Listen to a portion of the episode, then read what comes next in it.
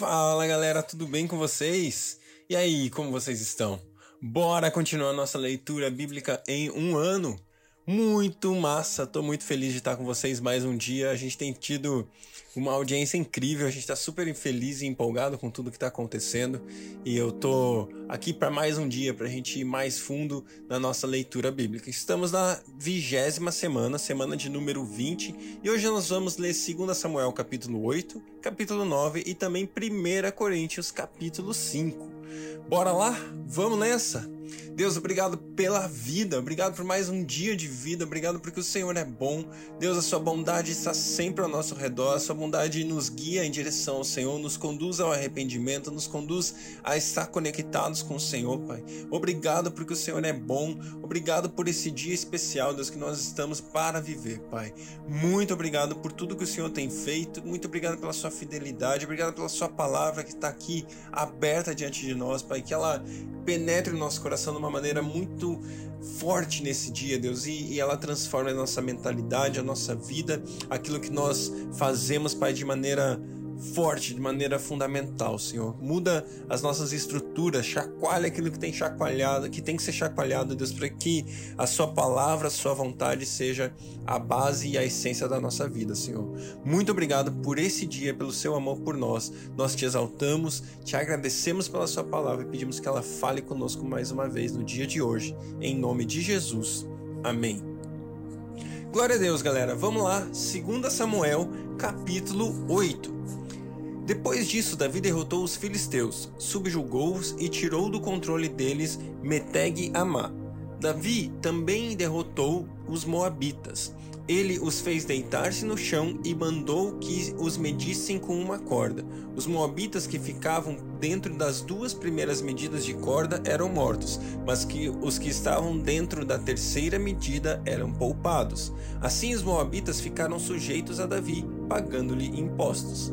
Além disso, Davi derrotou Adadezer, filho de Reob, rei de Jobá quando Adadezer tentava recuperar o controle da região do rio Eufrates.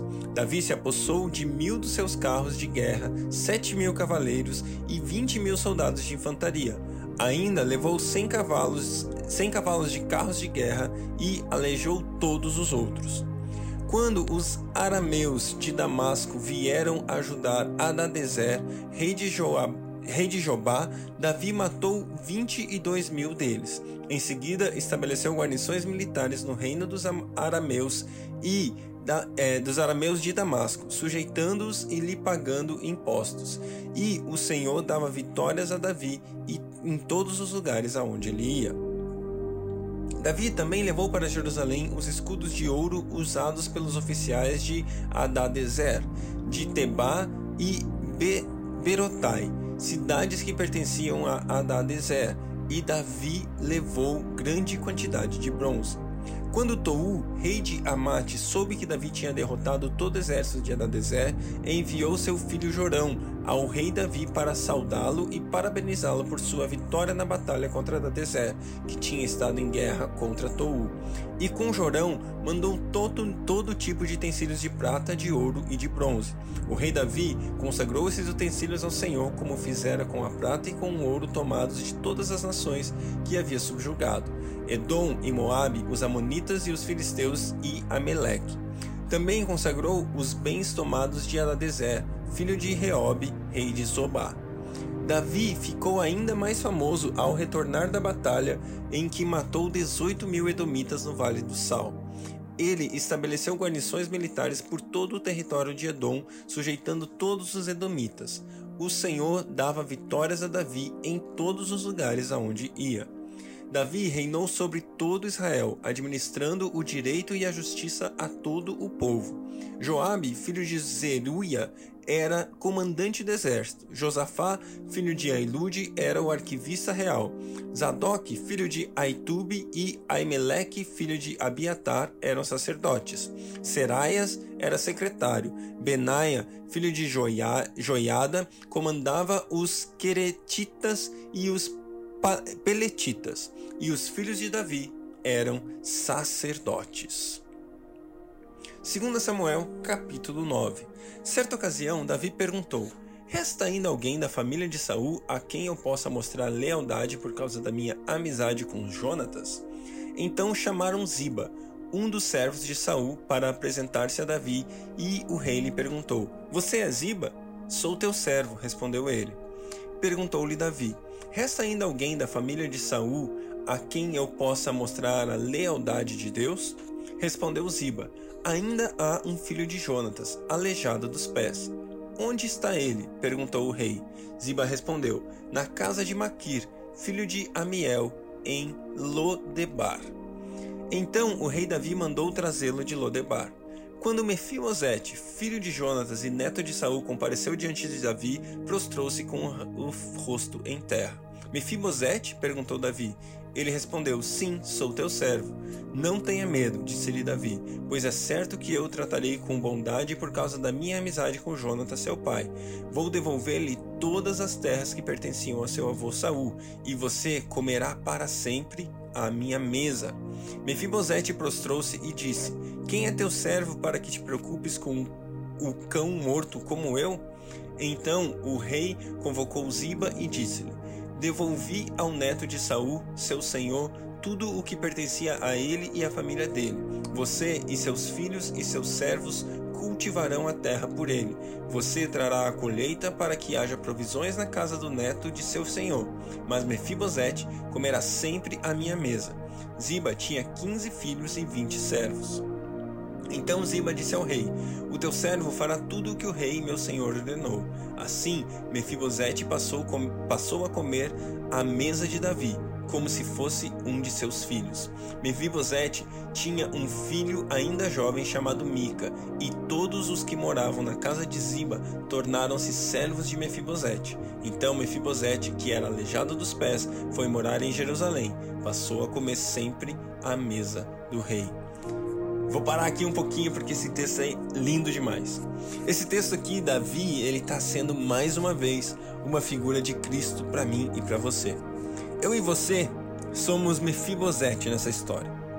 Eu e você somos aqueles que, por causa dos pecados dos nossos pais, por causa do pecado de Adão, por causa do pecado daqueles que vieram antes de nós, nós fomos excluídos da mesa. Nós estávamos distantes, nós não tínhamos como estar perto do reino, ou nós não tínhamos como estar ou fazer parte daquilo, daquela história que antes era nossa. Certo? Saul, ele era um rei, assim como Adão, ele foi um homem que foi feito para ser ali conectado direto com Deus, o rei de todos os homens, aquele que é o iniciador da raça humana. E esse homem, Adão, e esse homem aqui agora pensando em Saul, foram homens que pecaram contra Deus e isso, esse pecado tirou eles do seu propósito, tirou eles da onde eles poderiam estar. No nosso caso, Jesus apareceu e aqui no caso de Mefibosete, um neto, um descendente desse pecado, um descendente desse pecador, estava ali no reino, porém distante da mesa, sem ter conexão com o rei, sem estar junto dele. E um dia Davi se lembra daquilo que ele tinha, daquela amizade, daquela aliança que ele tinha com Jonas e fala: ainda há alguém que eu possa honrar e mostrar a bondade? E assim Jesus fez comigo e com você. Ainda há alguém para quem eu possa mostrar misericórdia, ainda há alguém que eu possa alcançar, ainda há alguém que possa ser salvo. E Jesus veio para me salvar e para te salvar. E aqui, a partir do momento que Jesus vem e nos salva, algo acontece comigo e algo acontece com você que é exatamente o que aconteceu com Mefibosete.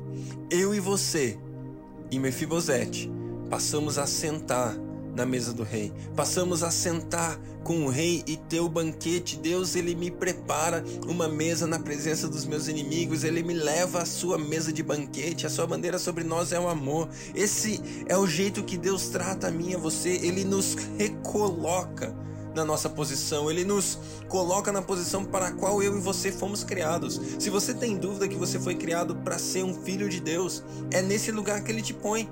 Ele fala que a partir desse momento Mefibosete passou a se sentar na mesa de Davi como um dos seus filhos. Como um dos seus filhos. E é isso que o Pai faz comigo e com você.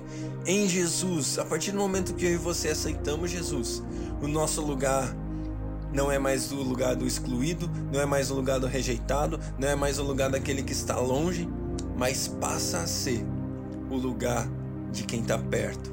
Então Mefimosete, que era aleijado dos pés, foi morar em Jerusalém, pois passou a comer sempre à mesa do rei, como um dos seus filhos, como um dos filhos do rei, como um dos filhos de Davi, e eu e você, como um dos filhos do nosso amado Pai, que graças a Jesus Cristo reconquistaram, né? Ele reconquistou por nós o nosso lugar à mesa do rei.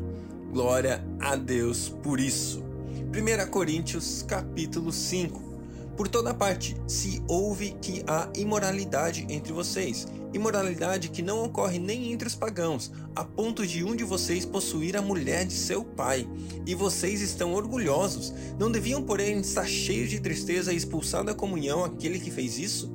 Apesar de eu não estar presente fisicamente, estou com vocês em espírito, e já condenei aquele que fez isso como se estivesse presente. Quando vocês estiverem reunidos em nome do nosso Senhor Jesus, estando eu com vocês em espírito, estando presente também o poder do nosso Senhor Jesus Cristo, entreguem esse homem a Satanás, para que o corpo seja destruído e seu espírito seja salvo no dia do Senhor.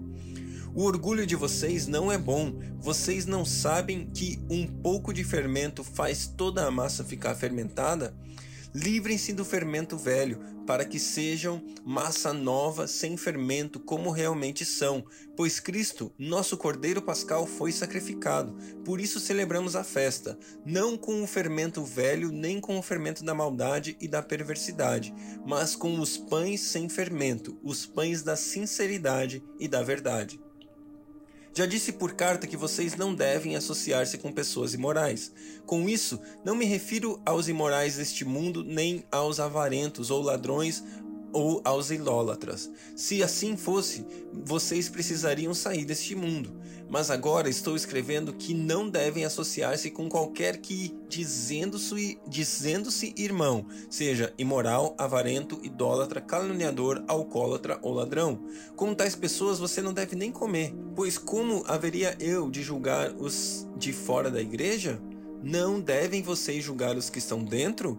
Deus julgará os que são de fora. Expulsem esse perverso do meio de vocês. Glória a Deus pela sua palavra, que Deus, é, Paulo, na verdade, orientando a igreja, né, através da palavra de Deus, ou seja, uma orientação divina aqui, de como eu e você devemos ser radicais com o pecado. Galera, eu e você devemos nos arrepender. Devemos trazer o arrependimento para a primeira linha da nossa oração, sabe? O que eu e você estamos fazendo que nos afasta de Deus? Que é aquilo que eu e você precisamos nos arrepender? Pense nisso todo dia. Sabe, julgue a si mesmo hoje para que no dia do julgamento você esteja já limpo, já julgado, sabe? Peça que Deus te mostre as suas falhas, os seus pecados, para que você trate o pecado com a da maneira radical que Paulo está nos ensinando aqui. Ele está falando que se alguém é crente, se alguém é irmão e continua vivendo e continua fazendo pecados, como ele falou lá em cima, né? No início desse texto, o cara pegou, né? O, o, a mulher do seu pai. Imagina o grau de perversidade, o grau de, de imoralidade que eles estavam vivendo. E se não há arrependimento, não há por que manter esse tipo de gente no meio do crente. É isso que a Bíblia está falando, sabe? Prestem atenção. E aí eu trago para mim e para você, porque aquele que está em pé, cuide para não cair, não fica olhando para quem está do teu lado, não. Olhe para si quando você lê esse texto e fala: "E aí, Deus, aonde eu preciso me arrepender?" O que precisa mudar em mim? Me revela, porque eu quero estar no seu corpo, eu quero estar perto, eu quero viver minha vida na sua mesa, como nós acabamos de ler. Amém? Que Deus abençoe o seu dia e até amanhã.